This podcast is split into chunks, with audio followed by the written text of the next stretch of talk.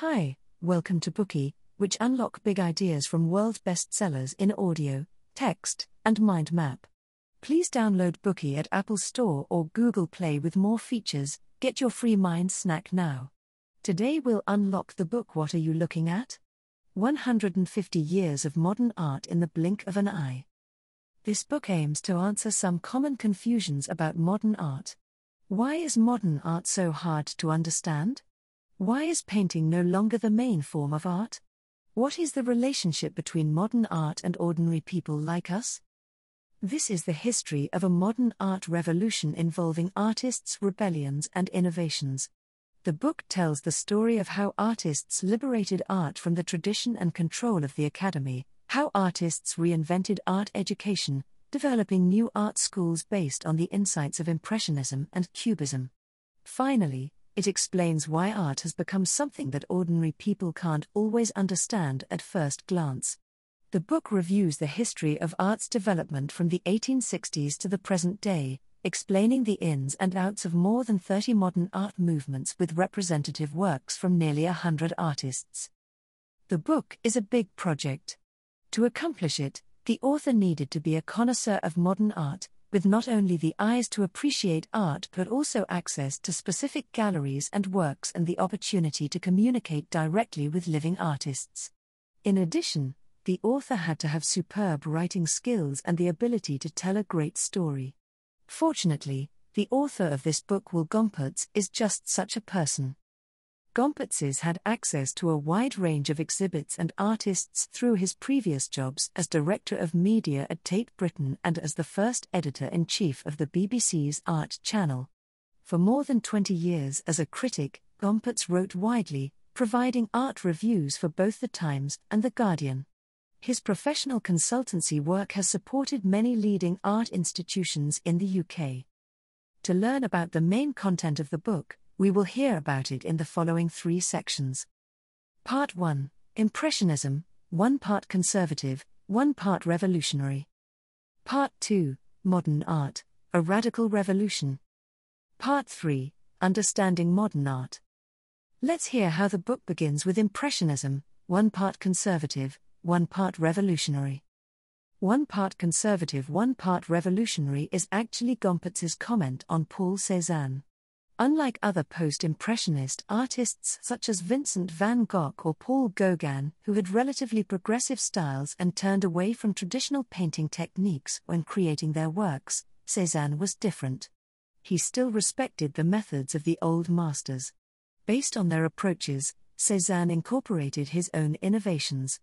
That's why Gompertz says he was one part conservative and one part revolutionary. Gompertz's remarks are made in the context of the times in which Cézanne lived.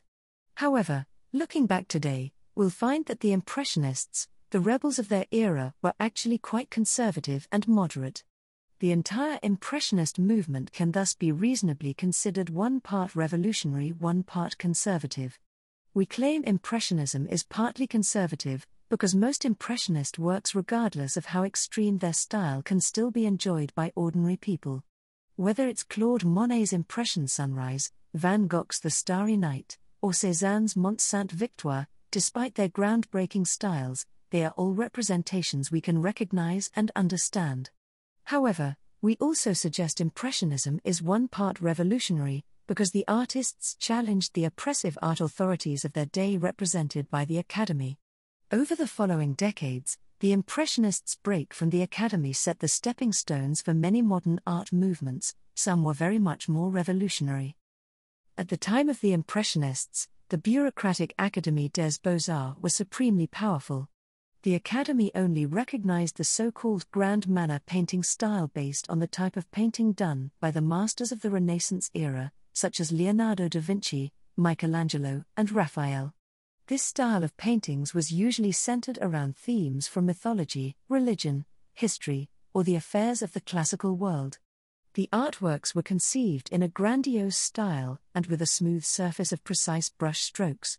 The artists only painted in their studios, sometimes spending weeks, months, or even years on a single work. The artistic pursuit of the Impressionists was absolutely the opposite. They advocated getting out of the studio, immersing themselves in nature and focusing on ordinary people's affairs and modern life. As a result, the Impressionists and the Academy were completely incompatible. For example, Edouard Manet, often known as the father of Impressionism, depicted everyday life, rich and poor. In The Absinthe Drinker, he presents the life of an impoverished Parisian. Another work, The Luncheon on the Grass, shows a naked woman and two well dressed men. This is probably the first time in the entire history of art that a painting showed the naked body of an ordinary woman. Previously, female nudity was idealized, the preserve of Venus and other goddesses. Not surprisingly, when Manet sent these two works to the art salon dominated by the Academy, they were instantly rejected. The Academy judged that Manet's motifs were ugly, his painting not refined, and his technique clumsy. In that year, 1863, along with Manet's paintings, the Salon rejected more than 3,000 artworks, including paintings by Paul Cézanne, James Abbott McNeill Whistler, Camille Pissarro, and other rising stars of Impressionism. Fortunately, the situation came to the attention of the Emperor Napoleon III. Perhaps fearing a clash between the Academy and the Impressionists and the potential rebellion it might cause, Napoleon inaugurated a second gallery directly opposite the Salon of the Academy. Here, all the works the Salon had rejected were displayed. This was the famous Salon of the Rejected. In the new gallery, the public were the judges of an artwork's quality and value. The Salon of the Rejected was just a stopgap measure, not to mention that its name left something to be desired. On April 15, 1874, a group of young Impressionists formed an independent organization called the Anonymous Society of Painters, Sculptors, Printmakers, etc. Together, the artists agreed on some ground rules. There were to be no judges. Anyone could join the association as long as they paid their dues, and all members of the society would be treated equally. The original members of the society were Pierre Auguste Renoir, Camille Pissarro, Manet, Monet, Edgar Degas, and Cézanne. With the founding of this association, Impressionism claimed its autonomy and expressive style. The group of young artists finally split from the Academy. When we look at modern art produced today, we often think is this really art? This inquiry is not something new to our age. Since the birth of Impressionism, this type of question reverberates through modern art's 150 years history. Collectively known as the Post Impressionists, several painters, including Van Gogh, Gauguin, Georges Seurat, and Cézanne, faced similar confusion when the public saw their works for the first time. Among this group of artists and their works, the majority of us will probably be most familiar with Van Gogh and his painting The Starry Night. Van Gogh inspired one of the most significant and enduring art movements of the 20th century. This movement is Expressionism. As the name suggests, Van Gogh hoped to express feelings in his paintings as well as to show his understanding of how the world looked. If things are painted exactly like how they appear, they are too mundane to express emotions. That's why Van Gogh exaggerated some elements in his paintings, used distortion, and simplified through abstraction until the changed elements could convey what he had in his mind. For example, in The Starry Night, the stars and moon in the upper half of the canvas are painted as vortexes seething with energy. In this image, the night sky appears like a dynamic rotating animation. Van Gogh attempts to draw the audience into the depths of the universe. In contrast to the lively background of the starry sky, the village in the lower half of the painting conveys a sense of great tranquility. Many people believe that the starry night was on the one hand a reflection of Van Gogh's mental torment and delusion in this period of his life. On the other, people think the work conveyed his attitude, searching for hope and tranquility during a time of his severe mental breakdown. Either way, the picture communicates the power of expressionism. Gauguin was a different sort of artist, an advocate of symbolism. Gauguin argued that Impressionist painters focused too much on the everyday. As a result, they forfeited the essential quality of an artist, imagination. Gauguin despised the materialism of modern life. So, he escaped Paris to stay on the remote island of Tahiti where he lived with the local indigenous people, hoping to return to an original primeval state and draw on primitive forces. Through this experience, Gauguin also became a noted representative of the so called primitivist tendency.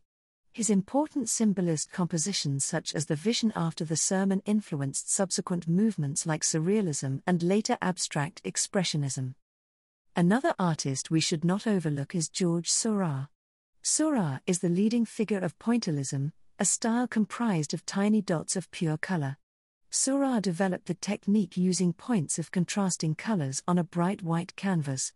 Putting multiple dots of different colors close together, one color intensifies another, and the interrelation produces a luminous sparkling effect. Seurat's paintings are full of energy, just like a glass of champagne fizzing in front of your eyes. That's why pointillism is a unique form of artistic expression with an easily recognizable appearance. Van Gogh, Gauguin, and Seurat are all masters of post Impressionism. But if you must find a leader among the masters, who would it be? Pablo Picasso provided his own answer Paul Cézanne. Why Cézanne? Cézanne insisted that Impressionists were correct to paint their subjects directly outdoors, but they should at the same time learn from the previous generation of masters and pay attention to the compositional structure of the painting. Some artists worked methodically in the studio, overly focusing on methods. Others painted rapidly outdoors, looking at real objects under changing sunlight, not too worried about pictorial structure or technique.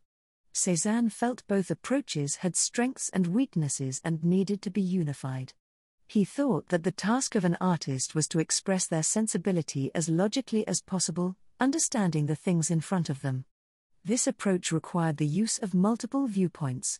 Cézanne chose which aspects of the motif he wanted to highlight, allowing him to tweak the composition into an arrangement of greater harmony. In addition to these insights, Cézanne also conceived the influential idea that a painting of any subject was essentially an arrangement of simple geometric shapes on a flat canvas. Let's first look at what it means to use multiple viewpoints. Cézanne noticed that people don't look at nature through one eye like a camera's single lens and fixed position. People have two eyes and therefore see two perspectives. When we look at things, we might also move slightly, lean forward, or stand up. All these will change our perspective and make us see the scene in front of us slightly differently. Therefore, there will always be a difference between what the eyes see and what a painting could portray if it had a single perspective. In addition to seeing with multiple viewpoints, people respond to the world not only with their eyes but also through an emotional experience. What does that mean? Imagine 100 painters standing at the exact same spot, using the same perspective to paint. These artists will produce 100 very different works of art. Cézanne intended that by using different perspectives in his paintings, the final work would be more expressive than anything that a camera limited to a single viewpoint could produce. This innovation inspired Picasso and became the most important theoretical foundation of Cubism. We will talk about this in detail later. Another of Cézanne's influential innovations was to reduce the concrete objects in a picture into simple flat geometric shapes.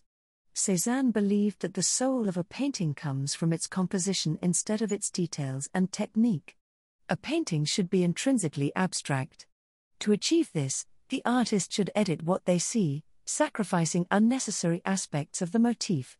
In his most famous work Mont Sainte Victoire, the wheat fields in the foreground are painted as simple rectangles.